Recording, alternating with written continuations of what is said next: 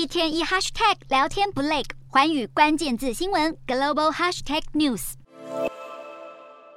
狂风暴雨横扫，树木被吹得东倒西歪，被吹倒的树木以及被吹落的枝叶堆积在路上，阻碍交通。甚至有铁皮屋屋顶被强风掀翻，砸到前方停放的卡车。今年最强台风强台轩岚诺逼近日本，威力持续增强。冲绳外岛北大东岛三十一号测得最大瞬间风速达四十八点四公尺，创下当地八月史上最高风速纪录。由于船只无法进入，岛上面临粮食不足的隐忧。而南大东岛也出现强风豪雨，当地民众只能眼睁睁看着岛上主要经济来源的甘蔗田被强风吹倒一片，担心台风造成班机取消，冲绳那霸机场挤满了想赶回日本本岛的游客。气象厅预估，轩岚诺未来一两天会在冲绳以南海域徘徊，星期日还可能再度往北移动，第二度重创冲绳。不过，不止冲绳，在台风水汽影响下，日本多地降下豪雨，爱知县雷雨交加，道路积水成了小河，